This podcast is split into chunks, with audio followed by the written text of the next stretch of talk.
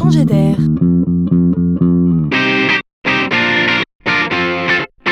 C'est la chronique de Laurent Collen. Alors voilà, la période que nous vivons est aussi mouvante que cruelle. À la fin du siècle dernier, nous avons connu l'éruption du digital tel un volcan, le média Internet a embarqué sur son passage tout ce qui était, dirions-nous, traditionnel, comme fondé sur de vieux piliers de bois. Tous ont tenté de résister, parfois en vain. Vous souvenez-vous par exemple des gros catalogues papier remplis uniquement de jouets tels une hotte de Père Noël Ils faisaient briller nos yeux d'enfants à l'approche des fêtes de fin d'année. Ils avaient plus ou moins disparu. Dans le monde du jouet, beaucoup d'acteurs se sont laissés emporter par ces coulées incessantes de l'avant-fusion. Sous l'assaut des supermarchés, les petits commerces de jouets avaient déjà laissé leur vie.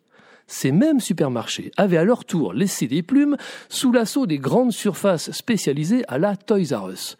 Tout le monde a mangé tout le monde. Et qui est aujourd'hui en haut de la chaîne alimentaire? Qui fait mourir le géant américain Toys R Us en lui injectant son venin?